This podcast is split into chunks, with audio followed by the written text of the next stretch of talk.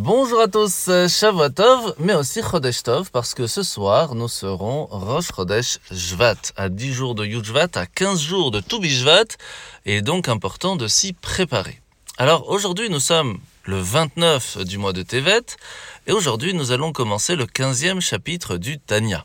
Alors après nous avoir expliqué ce qu'est un tzaddik, un rachat, un Benoni, aujourd'hui nous allons parler d'une autre formulation, celui du Oved Hashem, celui qui sert Dieu, celui qui est lo avado, qui ne sert pas Dieu, ou celui qui est appelé un Eved Hashem, le serviteur de Dieu.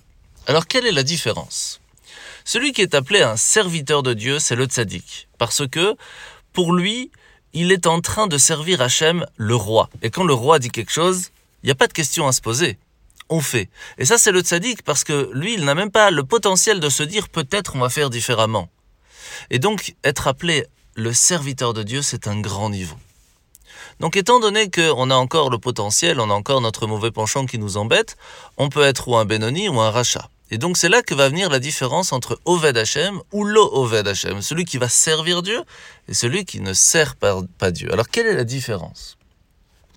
De façon générale, lorsqu'on dit quelqu'un sert Dieu, c'est que c'est un Benoni, ce qui veut dire qu'il se bat continuellement pour que jamais il va faire quelque chose à l'encontre de la volonté d'Hachem et va donc tout faire pour servir et faire ce que Hachem lui demande. Bien sûr, il y a différents niveaux et on va en parler toute cette semaine. Alors, nous sommes aujourd'hui dans la positive numéro 107, où nous allons finir cette partie où nous comprenons que lorsqu'une personne a un contact, quel qu'elle soit, avec une personne non vivante, ça peut être la personne, ça peut être ses habits, ça peut être ses ustensiles, etc., elles ne sont plus pures.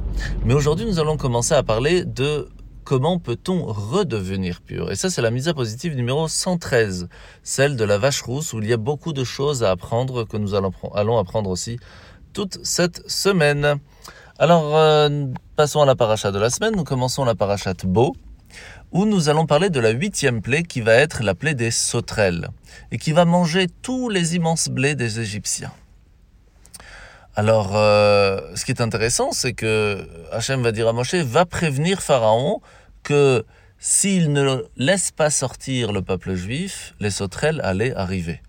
Pourtant, rappelez-vous, la fin de la semaine dernière, nous avions appris que Pharaon voulait laisser partir le peuple juif. Mais Pharaon, Hachem va endurcir son cœur pour qu'il puisse recevoir les trois dernières plaies. Mais alors pourquoi le prévenir si de toute façon tu vas lui donner? Et c'est là que nous apprenons une chose extraordinaire. C'est que la porte du repentir est toujours ouverte, même lorsque Hachem lui-même va endurcir notre cœur.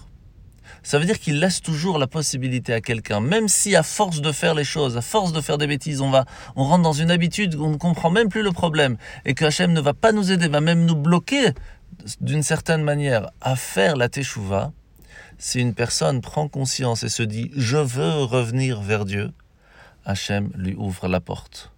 Donc, quel que soit là où vous êtes, vous avez toujours, toujours la possibilité de revenir. Bonne journée à tous, Shavuot et Chodesh Tov.